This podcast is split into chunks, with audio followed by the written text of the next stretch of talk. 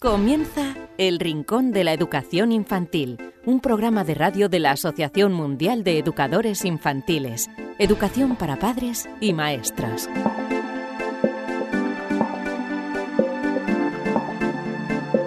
Hola a todos, queridísimos amigos y seguidores del Rincón de la Educación Infantil. Bienvenidos una semana más a vuestro programa donde tanto aprendéis sobre educación infantil, pedagogía e infancia. Hoy tendremos el eh, siguiente programa. En primer lugar, vamos a hablar con eh, María Rosario Villagrasa. Ella ha sido durante muchos años profesora de educación infantil y está especializada en temas como la eh, caligrafía. nos hablará de cómo ha variado la enseñanza de, de la caligrafía y de la escritura, que no es lo mismo. durante muchos años las diferencias que ha habido eh, con generaciones que vivieron durante eh, la dictadura en, España, después eh, otra época diferente, la transición, em, no por nada político, pero sí que marcaron diferentes épocas donde se enseñaban cosas em, bastante diferentes en, en, los colegios y en las escuelas y actualmente a donde hemos llegado con las nuevas tecnologías. Hablaremos de la caligrafía, si se enseña o no correctamente en las escuelas a los pequeños. Y hoy nos vamos a extender un poquito más en esa entrevista. También tendremos a Celia Rodríguez. Em, ella es psicóloga y psicopedagoga. Nos va a hablar de un tema mm, eh, interesante, pero muy delicado. Es el duelo en los niños. Cómo actuar ante situaciones en las que los niños pierden un eh, ser querido. Y hoy no tendremos a nuestros expertos, ni Marisol, ni, Rafael, porque nos vamos a extender un poquito más en la primera entrevista, entrevista con el experto, pero la próxima semana seguirán ya con, estarán nuevamente con, nosotros. Y como siempre, para terminar, os ofreceremos un cuento. ¿Cómo nos podéis escuchar? Muy fácil, a través de los eh, podcasts. Tenéis varias formas. Em, uno de ellos es a través de iTunes, también a través de Evox en, en Spreaker y también eh, a través del canal de YouTube de la, Asociación, de la Asociación Mundial de Educadores Infantiles y semana tras semana también emite nuestro programa en Radio Sapiens, así que os aconsejamos que visitéis esa web radiosapiens.es y eh, también nos podéis eh, escuchar el Rincón de la Educación Infantil y otros muchos programas que seguro que os parecen interesantes. Para cualquier cosa que nos queráis decir, tenemos una mm, dirección de correo electrónico que es rinconinfantil.org. Tanto si queréis una pregunta para los expertos como una sugerencia, si queréis que hablemos de vuestro centro, cualquier cosa nos lo indicáis ahí. Y lo dicho, que comenzamos este programa número 110. Recibid un fuerte abrazo de este humilde servidor que os habla. David Benito y enseguida estamos hablando con María Rosario Villagrasa sobre la caligrafía, aquí, en el rincón de la educación infantil. Red de docentes comprometidos con la paz. La educación sin valores solo convierte al hombre en un demonio más inteligente. Por ello, AMEIUAF ha puesto en marcha este proyecto. Un docente comprometido con la paz es un profesional de la educación infantil o primaria que sabe y cree que la docencia es la tarea que más puede transformar la sociedad y que quiere conseguir un mundo mejor, más justo, más equitativo, más amable y en consecuencia más feliz. Apúntate y forma parte de la red de docentes comprometidos con la paz. Es gratis y solo tiene ventajas. Visita la siguiente web uaece.org barra docentes comprometidos. Como dijo Nelson Mandela, la educación es el arma más poderosa que puedes usar para cambiar el mundo. Red de docentes comprometidos con la paz. El Rincón de la Educación Infantil, la radio de la Asociación Mundial de Educadores Infantiles.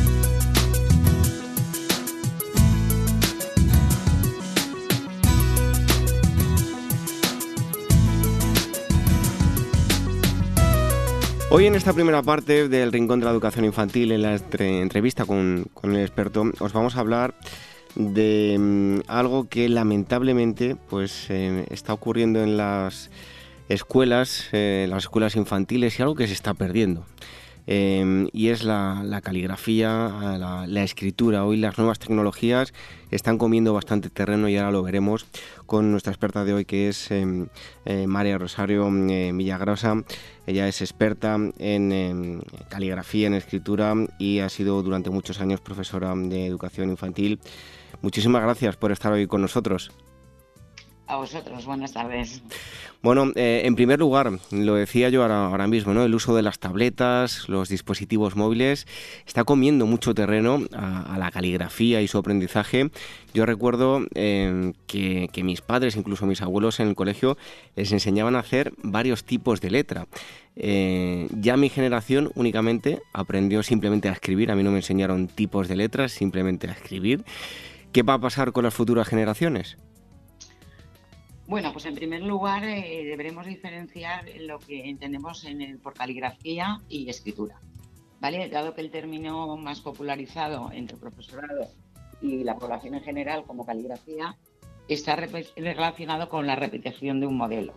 Mientras que la escritura es cuando el niño, a través de un aprendizaje de un código, es capaz de plasmar por escrito aquello que desea expresar. Es decir, cuando aparece eh, la comunicación.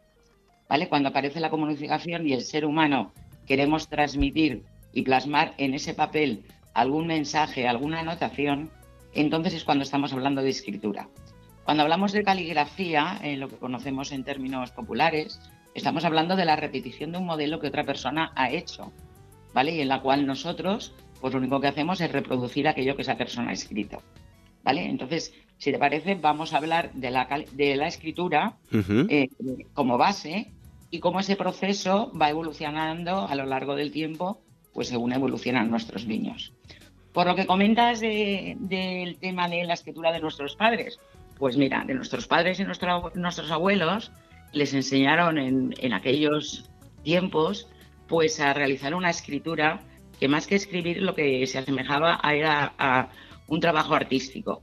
Si recordaréis, pues mm, había muchas volutas, muchas muchas idas y vueltas en los escritos, unas ideas muy ornamentadas y quizás también vosotros recordaréis, y muchos de, los que tienen edad más avanzada, que según al colegio al que se iba, pues se utilizaba un tipo de letra u otra.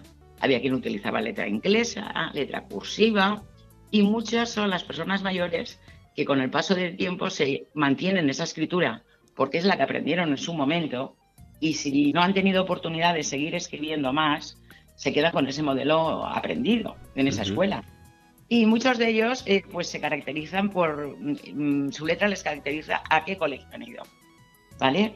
Entonces hay un estudio que no es en este caso el tema a tratar, pero hay un estudio en el que sí que se han recibido muestras de personas de un mismo colegio, en, por ejemplo, en la misma década, que mantienen una escritura similar y que mantienen ese mismo patrón.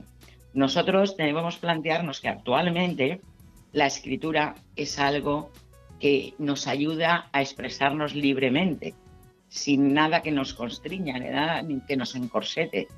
Por eso mismo, cuando tú llegaste a, tu proceso escritural, eh, pues eso ya se había descartado en la mayor parte de los colegios, ese proceso, y, aprendiste pues un modelo caligráfico en el cual eh, pues era todo con letra ligada, ¿vale? Era letra ligada, la letra que llamamos manuscrita, ligada, que una letra se tiene que unir a la otra em, por encima de todo. No podía existir en ningún momento ninguna letra desligada a la anterior o la posterior.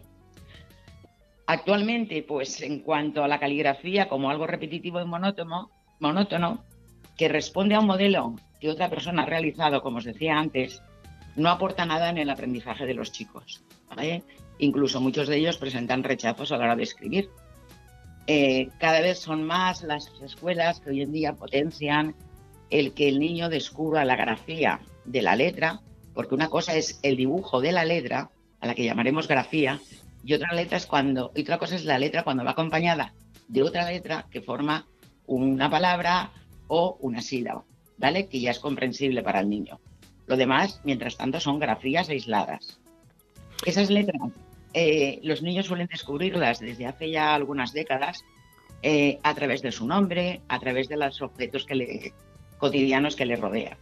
Es decir, el proceso que ha habido de hace, pues eso, 50, 60 años hasta aquí, ha sido un, proceso en el que ha ido evolucionando, en el cual todas las propuestas didácticas se han ido adaptando y estudiando y poniendo en práctica procesos que para los niños sean mucho más atractivos, mucho más funcionales y mucho más reales, ¿vale? Eh, en, definitiva, lo que nos interesa es que la escritura sirva para comunicarnos, porque cuando queremos comunicar algo a otra persona, lo hacemos a través de un escrito, ¿vale? Sea con una tablet o no lo sea. Respecto a lo, comenta, lo que comentas de... Dime, dime, dime, David. No, no, no, no, eh, termina, termina y ahora, ahora seguimos comentando más cosas. Sí, mira, lo que comentábamos del tema de las tablets, pues eh, siendo partícipes de que las ventajas que hoy en día ofrecen las nuevas tecnologías, todos sabemos que nos aportan pues a nuestra vida cotidiana pues muchas, muchas, mucha facilidad a la hora de comunicarnos, ¿vale? Las tablets y dispositivos móviles pues nos ofrecen un mundo de comunicación pues muy rápido y cómodo.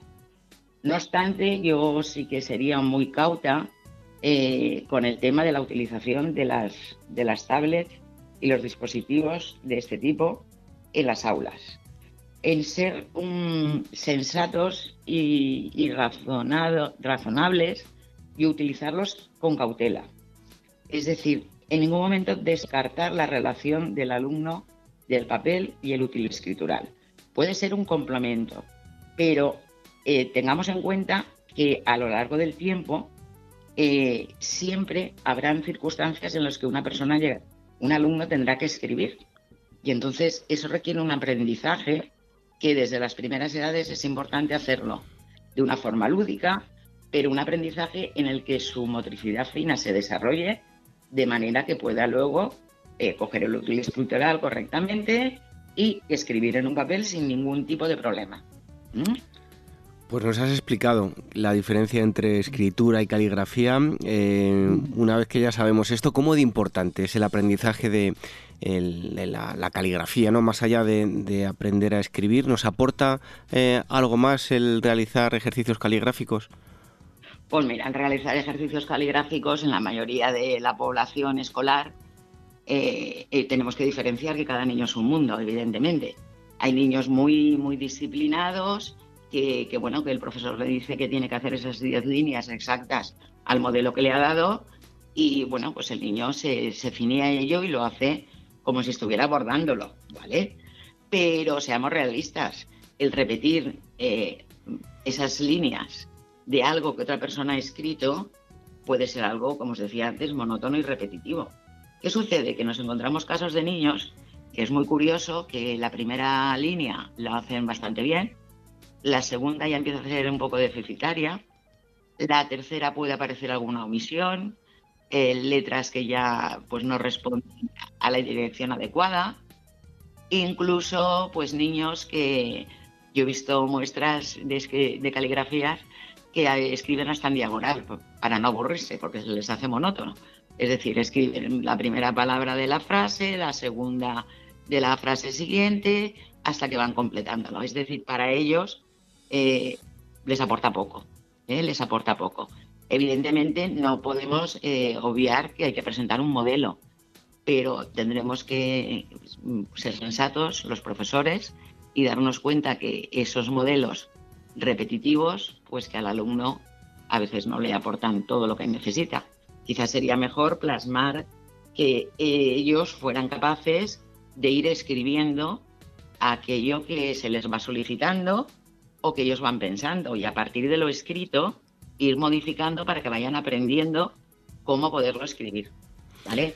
No estoy rechazando totalmente las caligrafías porque evidentemente existen en el mercado, cada profesor es libre de utilizarla o no, yo lo único que aconsejo pues que sean un poquito racionales, o sea que aquello eh, no se convierta en una, tarea estricta, ¿eh?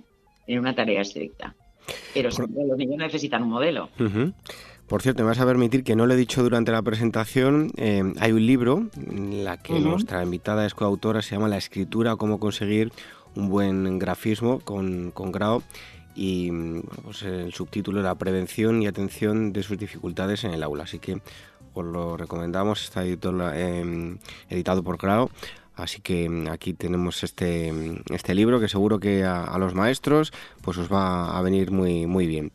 Em, si un niño, es un tema también polémico, ¿no? Si un niño quiere escribir y tiene eh, lo que muchos consideramos una mala letra, como se suele decir letra de médico, ¿Hay que incidir mucho en que mejore la letra o debemos dejar que tenga una letra con personalidad?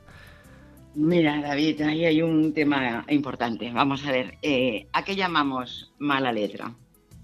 ¿A qué llamamos buena letra? Mira, para nosotros la buena letra es la letra que reúne tres parámetros eh, fundamentales en la escritura, que es eh, dentro de la calidad escritural que la letra sea legible, porque escribimos para comunicarnos y que el otro nos pueda leer aquello que estamos compartiendo. Que la letra sea rápida, ¿por qué? Porque los niños necesitan escribir conforme van avanzando en sus procesos académicos a una velocidad más rápida que lo hacían en las primeras edades. Entonces, mm, lo primordial es que la letra se entienda claramente y que sea rápida y veloz para que a la hora de hacer dictados y, o a la hora de hacer sus tareas, pues puedan realizarlo rápidamente. Y luego, posteriormente, aparece la personalidad, que eso va apareciendo a medida que el niño va madurando, que el adolescente va evolucionando, ¿vale? Donde sigue, sigue o sea, el niño eh, tiene un patrón caligráfico, caligráfico, como os comentaba, ¿eh? no de caligrafía, sino un modelo de escritura, que él poco a poco, dijéramos que va eh, deshaciéndose un poco de él, simplificando las letras, agrupando aquellas que considera conveniente y que determinados rasgos como las barras de las T's o la forma de las M's eh, las va personalizando. Pero hay que tener en cuenta que para personalizar no se puede perder los dos aspectos anteriores. Yo puedo tener una letra muy personal, pero que no la entienda nadie. Y puedo decir, ah, es que esta es mi letra. Como tú decías, la letra del médico. Por suerte, todos los médicos, debo decir que no tienen letras ilegibles, pero hay algunos de ellos basta, que, sí que lo tienen. Esa letra ilegible no nos puede justificar a que los demás no nos entiendan. ¿Vale? Y no podemos nosotros justificar el decir, es que esta es mi letra. Y así lo tengo. Y luego, eh, aparte de eso, eh, esa letra, eh, si es personal debe mantener la claridad y la velocidad. No me sirve que sea personal si no se puede entender y, por supuesto, si es una letra lenta. Entonces, lo primordial es que la letra sea lenta, sea, sea muy clara, que en todo momento podamos entenderla, que tenga unos signos limpios, claros, retrocesos, ni idas y vueltas, para que se vaya avanzando sin ningún, ninguna dificultad. ¿Mm? Si me permite la broma, eh, había unos seres superiores, que digo yo, porque, oye, los farmacéuticos eran capaces de leer todas esas letras de, los médicos y hoy las nuevas tecnologías han cambiado. Ya los médicos, claro, como escriben a, ordenador, pero se ha cambiado la mala letra por escribir como indios, porque es que ya, que eso ya e, es, otra historia, ¿no? Porque yo hay veces que te escriben el informe y ponen, si dolor, sí. Y dices, madre mía, hemos pasado a no tengo tiempo y, y voy a escribir como indio. Pero bueno, eso nos daría para, otro programa.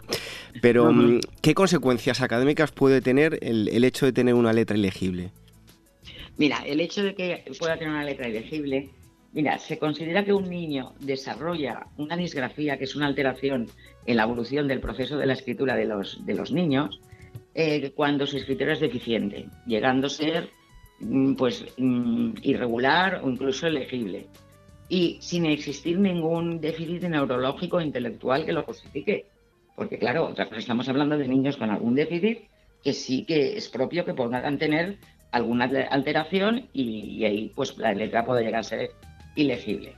Mira, para ver que una letra eh, eh, eh, corresponde a un niño disgráfico a un niño que tiene ese problema, esa dificultad a la hora de evolucionar en su proceso escritural, pues a simple vista podemos darnos cuenta de que son letras con una ilegibilidad muy potente, son letras que muestran mucha inseguridad, son letras que muestran desproporciones en el tamaño de ellas mismas, es decir, las letras se escriben en tres planos, el plano central, donde se escribirían las letras que ni suben ni bajan, como pueden ser las vocales, como pueden ser la M, la N, la S, aquellas que ni ascienden ni descienden. Hay otras letras que ascienden y otras como la L, la B, la T, y hay otras que descienden.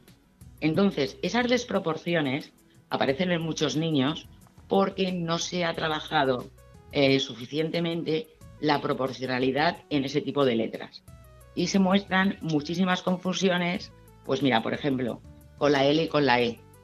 ¿Vale? Si esa grafomotricidad previa, si esa motricidad fina no está desarrollada, muchos niños son incapaces de elevar la L y al lado escribir la E de un tamaño mucho más reducido.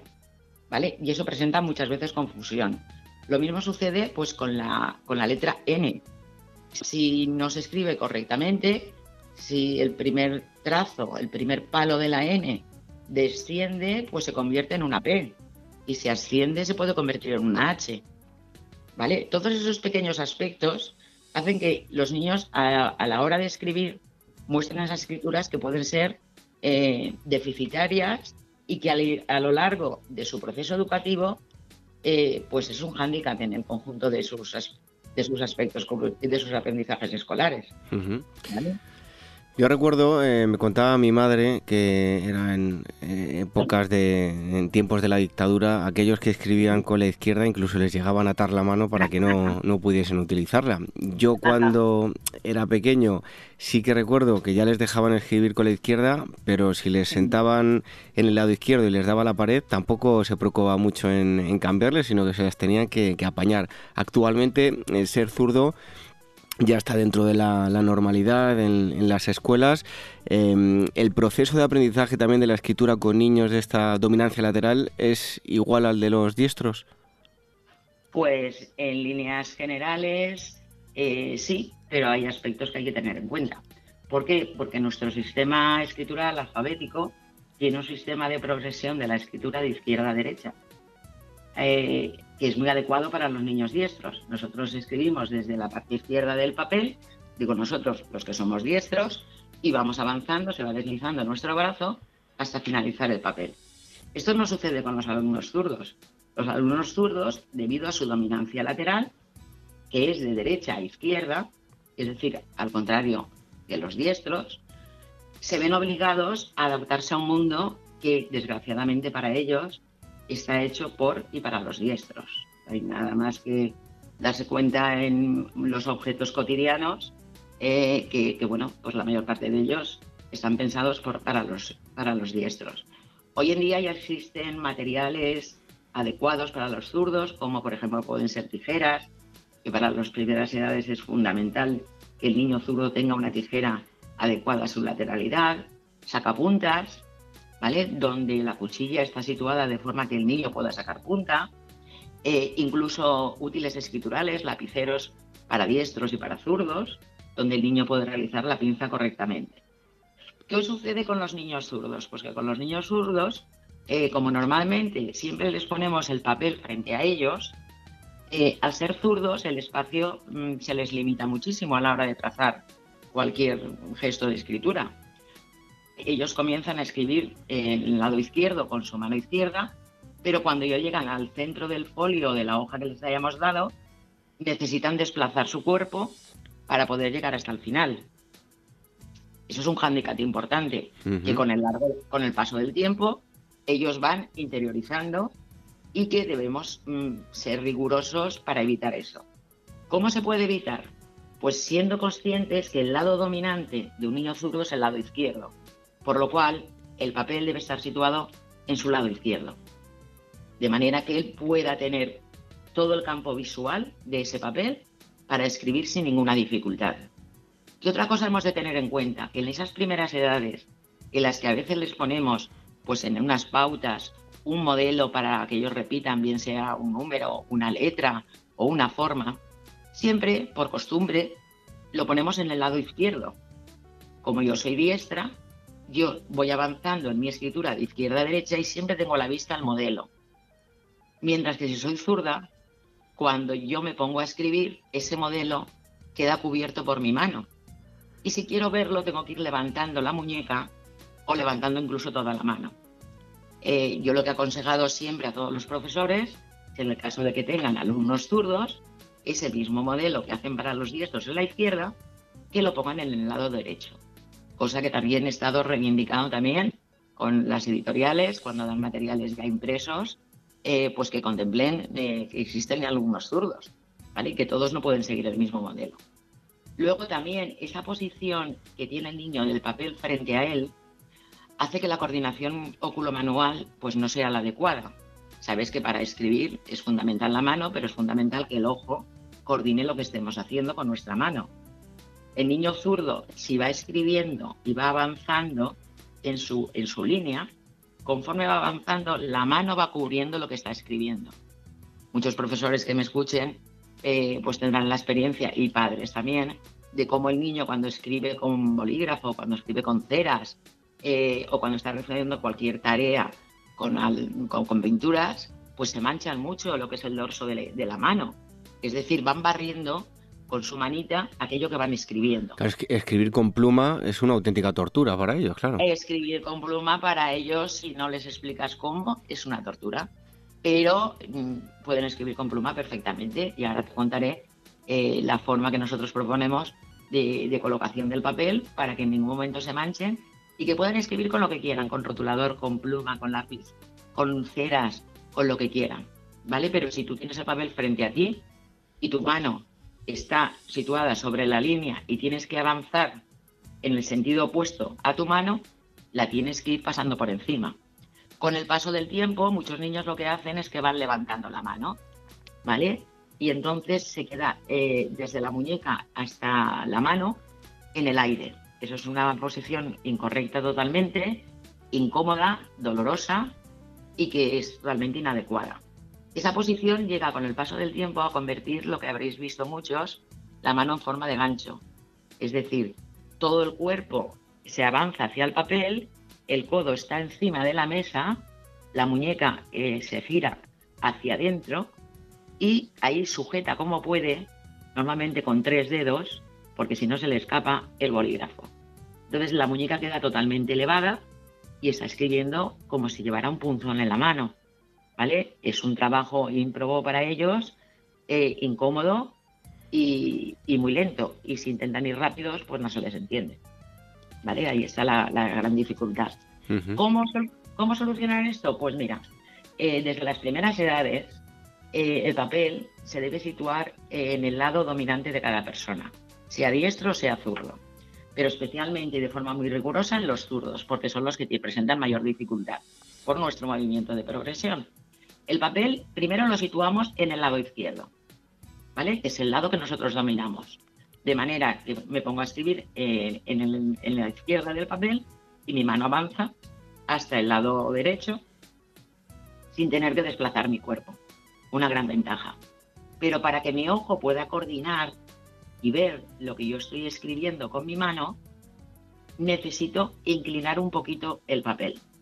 Es decir, nosotros eh, cuando nos hacemos mayores, sin que nadie nos lo haya dicho, por lo menos a mí nadie me lo dijo, y conforme vamos evolucionando, tomando apuntes, nuestros estudios universitarios, las prisas, eh, muchísimas cosas hacen que sin darnos cuenta, la mayoría de personas escribamos con el papel un poquito inclinado. ¿Por qué? Porque eso nos ayuda a que nuestro movimiento de la progresión de la escritura sea mucho más veloz y podemos ver lo que estamos escribiendo fácilmente. Con nuestra mano auxiliar subimos y bajamos el papel cuando lo necesitamos y ahí no hemos tenido instrucción previa. Nadie nos ha dicho que podemos hacer eso lo hemos descubierto.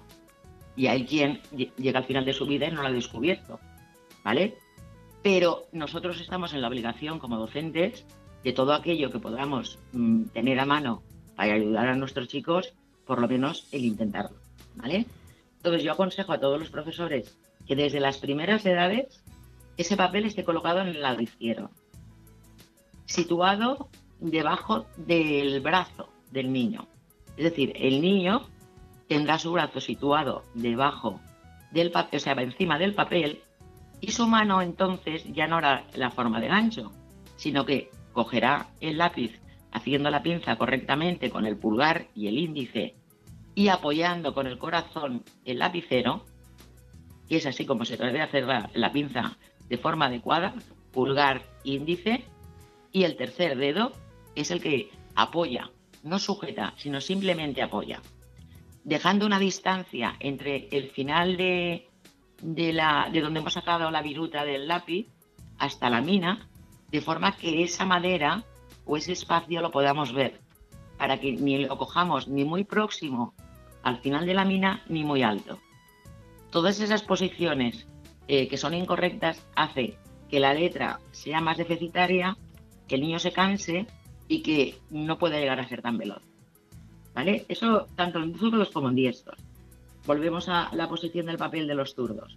Papel inclinado, el brazo encima del papel, el lápiz bien cogido y entonces la mano quedará por bajo de lo que el niño está escribiendo y en todo momento lo podrá ver. ¿Vale? Una forma muy divertida para ellos es, bueno, pues darles un pincel, por ejemplo, y trazar líneas horizontales de izquierda a derecha, situando ese papel de forma adecuada y ellos viendo en todo momento lo que están haciendo y que no se van a manchar. Entonces eso para ellos es como abrirles los ojos al mundo, porque lo demás eh, es una barrera para ellos. Imagínate un niño eh, con esa mano en forma de gancho, con un pincel y con una témpera, pues lo que supone para él. Y que luego va la etiqueta, pues eres sucio, eres desordenado. ¿Y por qué es sucio y desordenado? Pues porque no puede hacerlo de otro modo. Bueno, luego Si me tiras mucho de los zurdos, yo estoy enamorada. He pasado muchos años investigando con el tema de zurdos y, la verdad es que me apasiona. ¿eh? Em, María Rosario, luego hay un, un, aspecto que nos hablabas antes de la monotonía de la caligrafía, ¿no? ¿Cómo podemos hacerla atractiva? Pues mira, la escritura la podemos hacer atractiva de muchas maneras, ¿vale? Eh, estamos hablando, pues, especialmente para profesorado de educación infantil. Entonces, bueno, para profesorado de educación infantil, eh, todos son conocedores de que, bueno, en primer lugar, lo que hay que intentar es que los, chicos se expresen en espacios muy amplios, eh, con grandes papeles continuos, y pueden ser pegados en las paredes de las aulas, en el patio, y eh, a partir de ahí darles actividades que para ellos sean mm, más divertidas, más lúdicas, Eh, en ese planteamiento de actividades lúdicas eh, se pueden introducir mm, todos los aspectos que queramos relacionados con la escritura. Podemos trabajar la direccionalidad, podemos trabajar el tamaño, podemos trabajar las proporciones, incluso podemos trabajar las grafías de las letras y aprovechar para enseñarles la direccionalidad correcta. Porque volviendo a los zurdos, ese movimiento que ellos tienen de progresión contrario a los diestros hace que la mayor parte de las veces las letras que necesitan un giro, como son las que tienen los óvalos, ¿vale? Eh, ellos lo hagan de forma incorrecta, los hagan de forma inversa. Entonces, a través de actividades en espacios muy amplios, con distintos eh, soportes escriturales, con pinturas, con témperas, con ceras, incluso con pizarras veleda, que a ellos les encanta, en espacios muy grandes, estar eh, transmitiendo esos gestos escriturales, ¿vale? Y que ellos vayan aprendiendo la escritura. Luego, darles un folio en blanco. Yo soy una enamorada del papel blanco y de, bueno, pues todos aquellos folios que se tienen por ahí para reciclar, pues por las partes eh, de reverso, utilizarla para que ellos vayan practicando, practicando y enseñándoles la direccionalidad. Eh, si tú a un niño le das un lápiz y tiene que estar repitiendo 30 veces la letra A, es aburrido. Pero si tú a un niño le pones una cajita con ceras de colores y le dices que puede coger cada vez una cera diferente y las puede hacer de distintos tamaños y siempre tiene que tener en cuenta que tiene que empezar por el lado derecho, hacer el giro, tocar y bajar, lo hace de una forma mucho más divertida. Si tú a un, a un peque le das pues una caja con harina, con arena, con polvos de talco y le dices que con su dedo va a tener que hacer la letra que en un momento determinado le indique la profesora o escribir su nombre, va a ser mucho más divertido. Si se hacen churros con la plastilina y le estás indicando que con ella vaya moldeando las letras que está aprendiendo, pues es mucho más divertido que estar haciendo la caligrafía. Ya llegamos al papel ya llegaremos al papel, ya llegaremos a las pautas, pero si ese trabajo previo está hecho, cuando lleguemos al papel, el niño ya sabe la direccionalidad correcta de las letras, ya sabe las proporciones y entonces se enfrenta a ello con muchísima más facilidad. O sea, serían todos los ejercicios de grafomotricidad que las profesoras hacen habitualmente, pero quizás a lo mejor dentro de su programación no lo tienen establecido como para asociarlo directamente a cada uno de los grafismos, a cada una de las propuestas que ellas pretenden conseguir con los niños. Y ahí descubren los niños la escritura. Yo personalmente, yo tengo una letra bastante mala, tengo que reconocerlo, pero eh, me encanta, me encanta los... Pero se entiende tu letra. Pero se entiende. Bueno, hay veces que no la entiendo ni yo, ¿eh? En, ocasiones, cuando voy muy rápido, debería pausarme un poquito. Pero bueno, más allá de, ese asunto, me encantan los bolígrafos, tengo una colección de bolígrafos y me encanta escribir.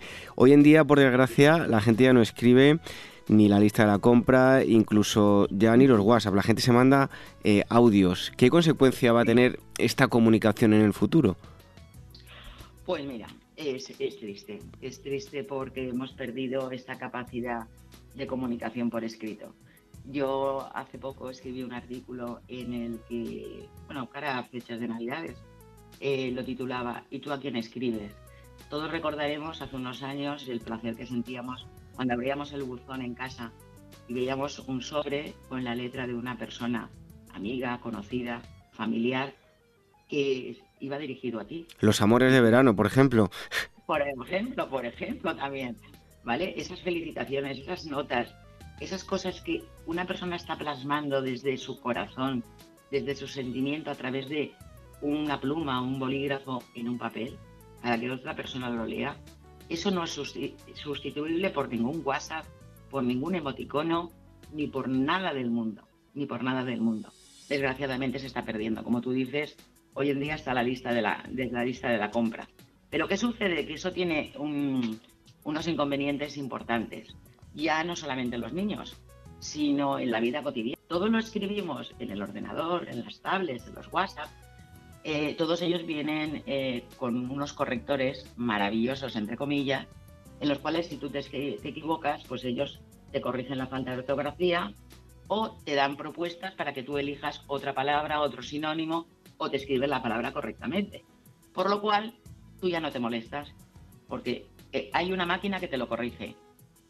Eso tiene unas consecuencias muy graves, porque cuando te pones a escribir, y cada vez se observa más y si hablas con profesores de bachillerato, eh, e incluso de secundaria, e incluso de universidad, mm, la expresión escrita está desapareciendo. No sabemos expresarnos por escrito. Eh, las funciones gramaticales dejan muchísimo que desear a la hora de, de expresarse por escrito las personas y los estudiantes. Y las faltas de ortografía, pensar que hoy en día un estudiante de bachillerato o un universitario tenga faltas de ortografía, vamos, es deleznable. Es deleznable porque, mm, a ver, por lo menos dentro de, una cultura eh, que menos que saberte expresar por escrito, ¿vale? Y más con unos conocimientos de un nivel superior.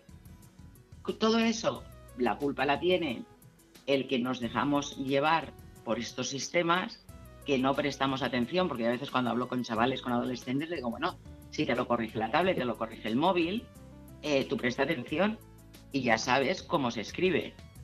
Claro, entre que las, las reglas ortográficas son aburridas y áridas y que tengo la facilidad de que otro me lo corrige, pues cada vez acumulo, acumulo y acumulo más faltas de ortografía. Y que perdamos eh, el placer de la escritura, pues yo les recordaría a todo el mundo que, que escriba, que escriba lo que quiera, que coja un papel, que escriba sus pensamientos, sus ideas, eh, que, que no pierda la relación con el papel. ¿Vale? Que utilicemos las nuevas tecnologías para algo que nos sea útil y que no podamos hacer de otra forma. Pero mm, la escritura no debería desaparecer.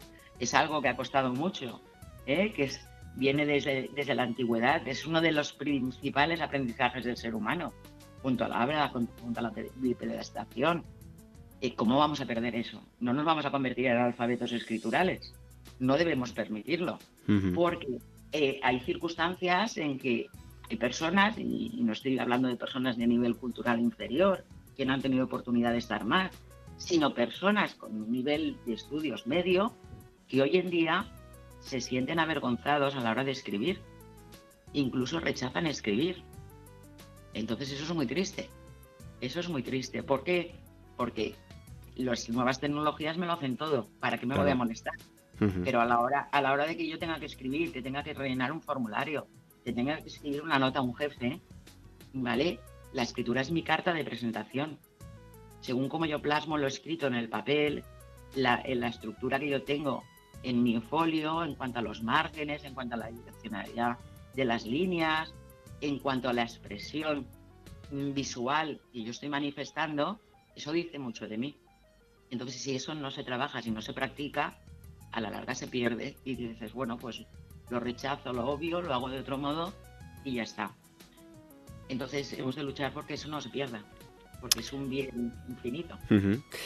Bueno, María Rosario, ya para terminar, eh, además de todo lo que aprendan los niños en, la escuela en este sentido, eh, los padres en casa, ¿cómo pueden eh, fomentar la, la, escritura, la escritura en el papel? ¿Cómo podemos hacerlo con nuestros hijos de forma amena y divertida para que pues, no se pierda esa bonita costumbre?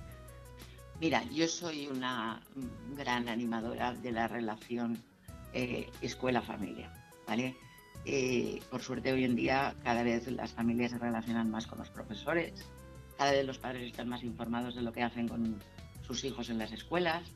Eh, yo trataría de que esas familias interesadas en que sus juegos eh, sean constructivos para, para, los niños y que les ayuden en este aspecto, estar informados pues, con esas tutorías que hacen con los profesores, en el proceso en el que están sus hijos y a través de actividad de motricidad fina, de estar jugando, ensartando, metiendo bolitas dentro de, una botella, haciendo la pinza correctamente. Eh, esas superficies, como te decía, de trabajar con la arena, de, ellos mismos estar jugando a través de, o sea, que no lo sienten hacer una caligrafía, que todo lo que hagan lo hagan de forma lúdica, pero siempre relacionándose con el proceso que está llevando en el colegio su ni nos anticipemos ni nos atrasemos.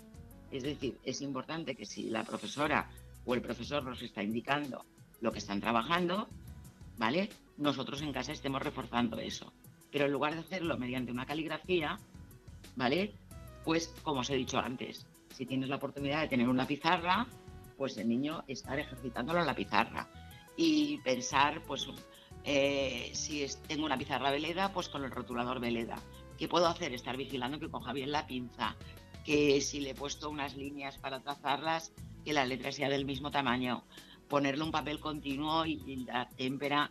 Claro, esto los padres me dirán, es que se manchan mucho, pero la témpera y la pintura de dedos se lava con facilidad. Eh, con el dedo, estar plasmando en el papel los rasgos que está trabajando, siguiendo las direccionalidades, descubriendo ellos, eh, porque ellos tienen ganas de aprender cuando van descubriendo para qué sirve la escritura y para qué sirve leer, están ávidos por querer aprender. Entonces, que aprovechen esa circunstancia, que aprovechen esta circunstancia y que cualquier momento que tengan oportunidad de hacer algún tipo de actividad relacionada con la escritura y con la lectura, que la aprovechen. Que la aprovechen porque eso es un caudal fabuloso para los niños. Y sobre todo lo que os he dicho, relación con, las con los colegios, relación con el profesorado.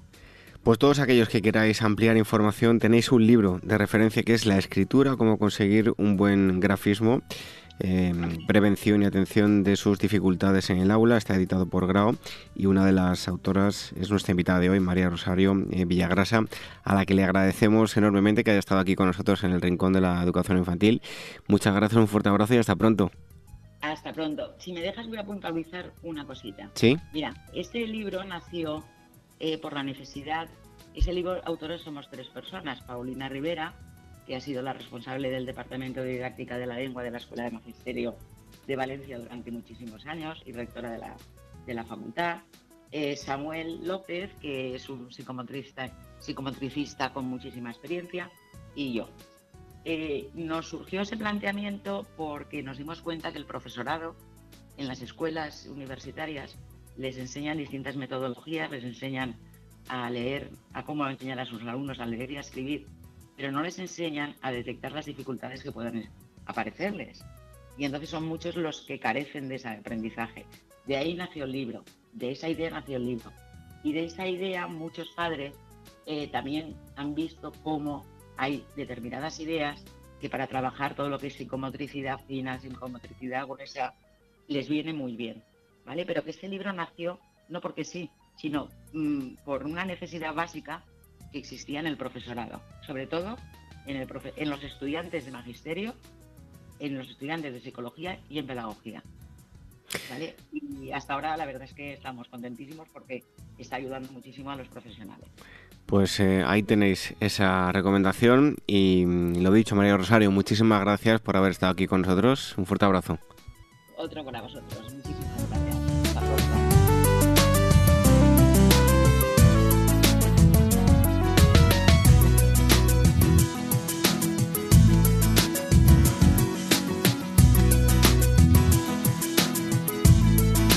El Rincón de la Educación Infantil, la radio de la Asociación Mundial de Educadores Infantiles.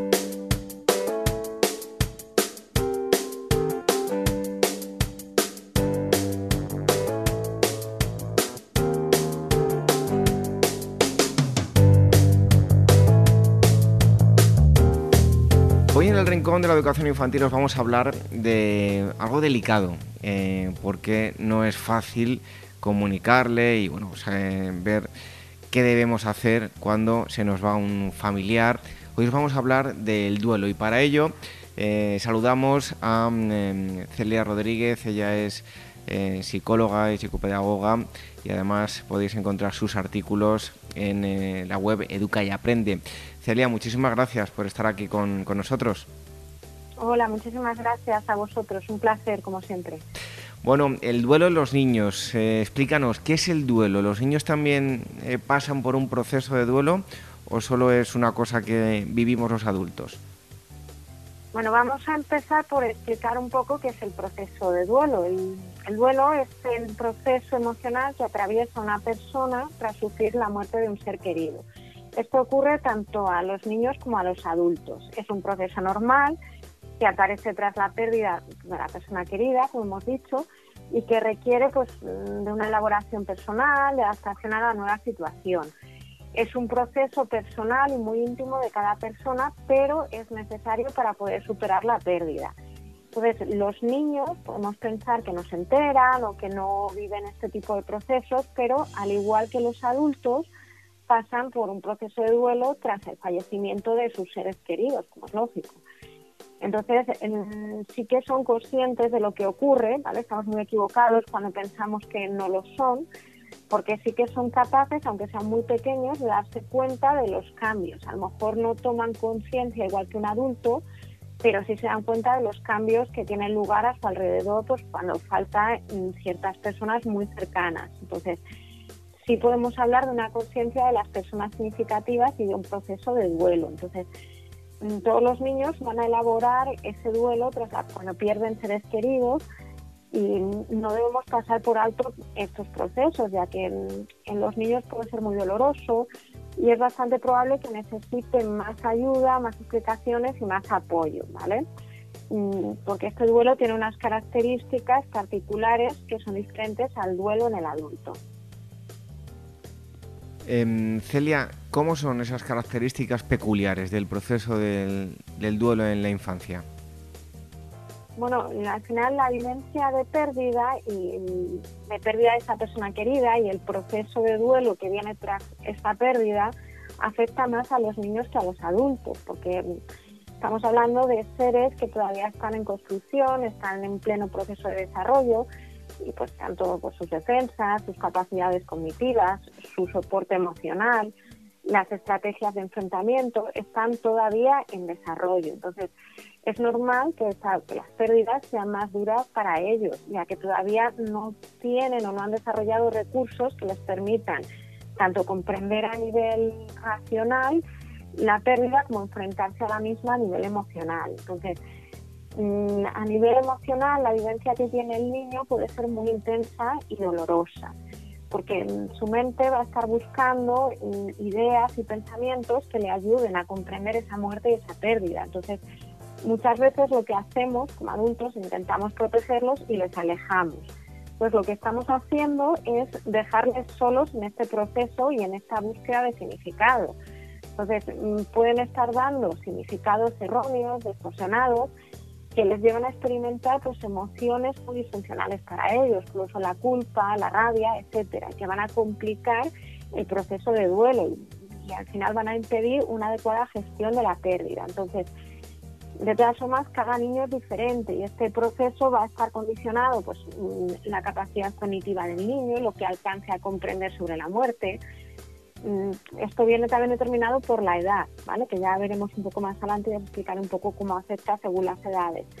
También la naturaleza de que tenga pues la relación con la persona fallecida, no es lo mismo si es una persona muy muy cercana a un familiar algo más lejano y la calidad de, pues, del apoyo, del acompañamiento que reciba en este proceso de duelo. Entonces, los niños, como venimos diciendo, tienen menos comprensión de la muerte que los adultos, pero esto no significa que ellos no perciban o no les afecte la muerte o lo sucedido. Entonces, mm, lo que pasa es que para los niños, pues la comprensión de la muerte o de la pérdida va a estar teñida por sus propias interpretaciones, que muchas veces son pues, cosas que ellos imaginan, cosas que ellos escuchan por sitios y que se alejan de la realidad. Entonces, mm, perder, a ser, perder a un ser querido, ¿vale? importante para ellos, mm, va a necesitar de la puesta en marcha de muchos recursos externos, de todas las personas que rodean al niño. Y Celia, ¿cómo podemos ayudar a, los niños en el proceso de duelo? bueno, los niños necesitan comprender y dar un significado a la pérdida. Entonces, para ello van a necesitar tiempo, al igual que los adultos, mucha paciencia y mucho diálogo, porque mm, ellos necesitan también comprender y dar explicaciones, ¿vale? Entonces, mm, necesitan recibir información sobre lo sucedido y que está, que está claro que esta información tiene que ser acorde con su momento evolutivo y sus capacidades cognitivas. Mm, también necesitan pues eh, expresar sus dudas, sus temores, sus emociones. Es, muy importante que les demos la oportunidad de preguntar y poder expresar todo lo que necesitan saber y decir sobre lo ocurrido, porque así podemos ayudarles a comprenderlo mejor y a superarlo. Entonces, también necesitan mm, despedirse de la persona querida y atravesar el duelo acompañados, porque es lo que os decía antes, muchas veces les excluimos de todo esto y al final lo que hacemos es dejarles solos, ¿vale? Entonces, si ellos viven el duelo acompañado, pues esto les va a ayudar a comprender y a poner pues, palabras a su duelo, a recolocar sus emociones, a recolocar sus sentimientos. Necesitan participar en este duelo familiar, ¿vale? Entonces, además a veces el adulto también enseña con su propio ejemplo. Y tal vez una, la parte más complicada, ¿no? Eh, ¿Qué les decimos a los niños sobre la muerte de, la persona querida? Claro, vas a ver, los niños dependen de los adultos para elaborar su duelo, es decir, ellos no tienen información y toda la información que reciban va a venir de los adultos. Entonces, es necesario que les demos una información veraz, de acuerdo con su momento evolutivo también, pero que sea una información verdadera, ¿vale? Entonces, lo que les decimos, como les decimos, va a influir mucho en el desarrollo del proceso de duelo. Entonces, cuando tienen información inadecuada o información ambigua, mm, puede añadir al duelo nuevas dificultades. Entonces, hay que tener cuatro conceptos clave que les debemos decir siempre. Ahora explicaré un poco cómo podemos decírselo. Mm, primero es que la muerte es universal y que todos los seres vivos mueren. Tienen que entender es algo universal y que les va a ocurrir a todos los seres vivos. No podemos, mm, porque a veces les puede llevar a confusión, ¿vale? También tienen que entender que la muerte es irreversible, que cuando nos morimos no volvemos a estar vivos nunca. A veces en estos casos pues les decimos se ha ido a otro lugar. Cuando les decimos esto les podemos llegar a confundir porque ellos tienen que entender que no se ha ido, que la muerte es irreversible y tienen que entender que si los demás adultos que conviven con el niño, si mañana se van a algún sitio, que van a volver, porque a veces les creamos con este tipo de mensajes miedos innecesarios. O decirles pues, cosas como les decimos a veces, se ha dormido, les estamos creando miedos, ¿vale? Entonces hay que dejarles claro que la muerte es irreversible, que todas las funciones vitales permitan, terminan completamente en el momento de la muerte. Cuando morimos el cuerpo ya no funciona, ¿vale? Y que toda muerte tiene una causa, es decir, mm, la gente se muere por enfermedad, por accidentes, por, para que también pierdan miedo, es decir, que no es algo que venga de la nada, ¿vale? Entonces, mm, dependiendo de la edad, tenemos que un poco adaptarnos, ¿vale? Los niños muy pequeñitos, los niños, por ejemplo, pues eh, hasta los dos años de edad, mm, no comprenden el significado de la muerte, pero sí perciben la ausencia, ¿vale? Entonces, En este caso van a percibir que falta una persona y van a percibir los cambios que puede haber en su entorno y en su rutina. Entonces, es muy importante cuidar nuestro estado de ánimo porque sí que van a ser muy sensibles a pues, nuestros estados de ánimos negativos. Luego, ya un poquito más mayores, a lo mejor con tres, seis, entre los 3 y los 6 años, es muy normal que crean que la muerte es algo temporal y algo reversible. En esta etapa es muy importante explicar pues, lo que estamos diciendo, que es algo irreversible, que es algo que mm, sucede y que es para siempre, ¿vale? Entonces, eh, porque a veces creen que la persona puede seguir viva y van a experimentar sentimientos mm, contradictorios, ¿vale? Entonces, es muy importante dejarles claros estos conceptos ya un poquito más mayores sí que van a ser capaces de tener un concepto de la muerte, pues a partir de los seis años van a tener un concepto de la muerte mm, ya más parecido al que tiene el adulto. Saben que es definitiva y es irreversible. O sea, comprenden la diferencia entre vivir y no vivir. Yo diría que a partir de los 8 o 9 años ya son capaces de comprender que ellos también pueden morir. Entonces es muy importante, eh, pues efectivamente, explicarles las causas de la muerte para que no tengan miedos a la muerte innecesarios, ¿vale? Y a partir de estas edades también a lo mejor sí que pueden ir participando en ceremonias de despedida, pues en los funerales, en este tipo de cosas. Y ya para concluir, eh, Celia, em, ¿cuánto puede durar el proceso de duelo en la infancia? ¿Cuándo se puede decir que se ha superado ese proceso de duelo? Bueno, pues la intensidad y la duración del duelo, al igual que ocurre con los adultos, va a depender de muchos factores, ¿vale? Esta pregunta es, un poco arriesgado saber decir cuándo. Entonces, el tipo de muerte, si es una muerte esperada, es decir, esperada, pues hemos vivido un proceso de enfermedad y más o menos sabemos cuál es el siguiente paso, si es una muerte repentina, si es una muerte violenta, la intensidad del vínculo con el fallecido. No es lo mismo si es el padre o la madre que si es un tío. también va a ser doloroso, pero evidentemente no es lo mismo. El tipo de relación, si es una, una relación de dependencia, si es una relación con conflictos, la edad del niño, etcétera. Entonces, la duración del duelo por la muerte de una persona muy querida, lo normal es que pueda ser entre uno y tres años, ¿vale? Dependiendo un poco de estos factores. Pues también sí que es cierto que los niños normalmente no van a mantener un estado de aflicción por mucho tiempo, entonces sus estados de ánimo son muy cambiantes, ¿vale? Entonces van a pasar de momentos de pena a concentrarse en otras actividades como jugar, dibujar, ver la televisión, etcétera. Estos cambios son normales y naturales en el duelo. Y podemos decir que hemos completado el duelo cuando son capaces de recordar al fallecido sin sentir dolor, cuando hemos aprendido a vivir sin él o sin ella y cuando han dejado de vivir en el pasado, ¿vale? pueden invertir el tiempo nuevo pues en, los demás seres vivos que nos acompañan.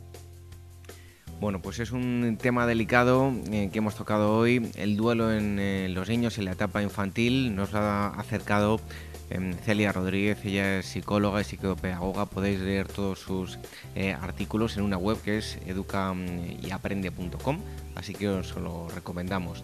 Celia, muchísimas gracias por haber estado aquí con nosotros un día más en el Rincón de la Educación Infantil hasta pronto. Muchas gracias, un placer como siempre.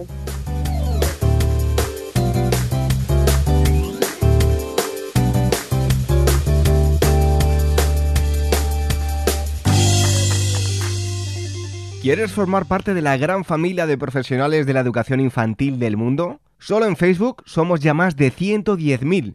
Asociate hoy mismo y empieza a disfrutar de gran cantidad de ventajas de las que ya disfrutan maestros como tú. Y cuantos más seamos, más podremos hacer por mejorar la calidad de la educación que reciben los más pequeños. Todos los detalles en la web de la Asociación Mundial de Educadores Infantiles www.uaece.org. El Rincón de la Educación Infantil, la radio de la Asociación Mundial de Educadores Infantiles.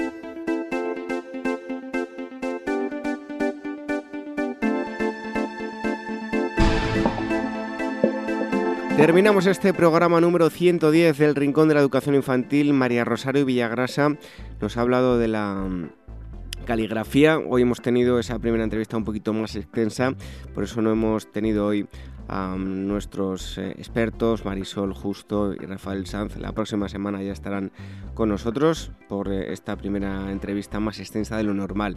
También hemos hablado con Celia Rodríguez de un tema muy delicado, muy interesante y sobre el que, sobre todo, muchos de, vosotros conocíais o si os habéis visto en una situación tan complicada como esa no eh, sabéis cómo actuar. Nos ha hablado del duelo de los niños, la pérdida de los seres queridos, cómo explicárselo y eh, enseguida os vamos a regalar, un cuento. Pero antes os recordamos que nos podéis escuchar a través de iTunes, Evox y el canal de YouTube de la Asociación Mundial de Educadores Infantiles. Si queréis dejarnos algún mensajito, os estaremos muy agradecidos porque eso hará que lleguemos a mucha más gente. Y también a través de Radio Sapiens, donde semana tras semana emiten el Rincón de la Educación Infantil. Nos despedimos hasta dentro de siete días. Os esperamos aquí para seguir aprendiendo sobre educación, pedagogía e infancia en el Rincón de la Educación Infantil. Que seáis muy felices. Adiós. La casa de todos.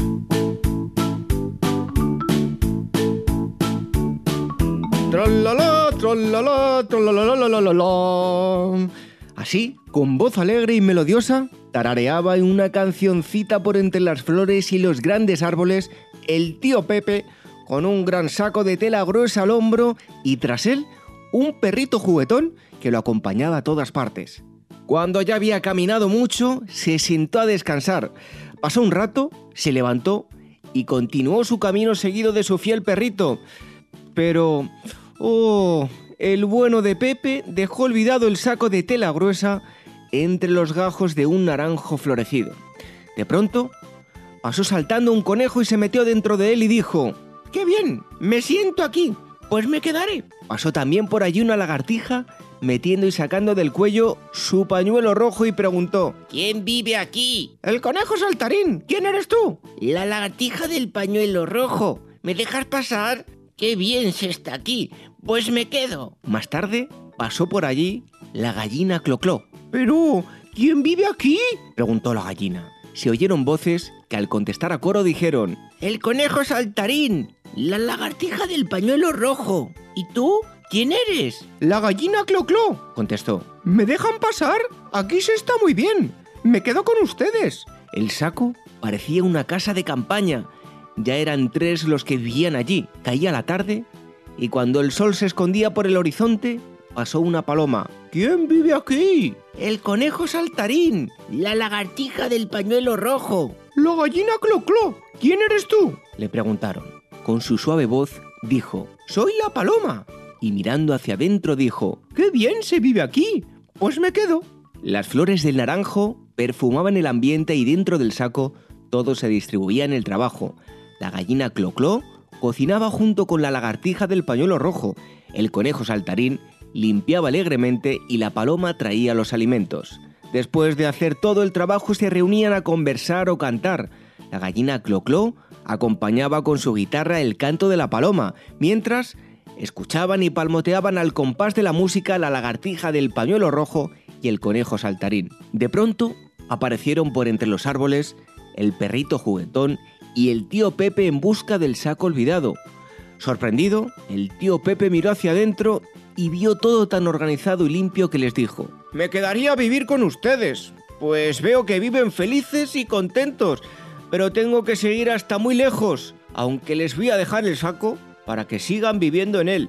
La gallina Clocló tomó su guitarra y al compás de una bonita canción, todos muy contentos, cantaron y bailaron alegremente.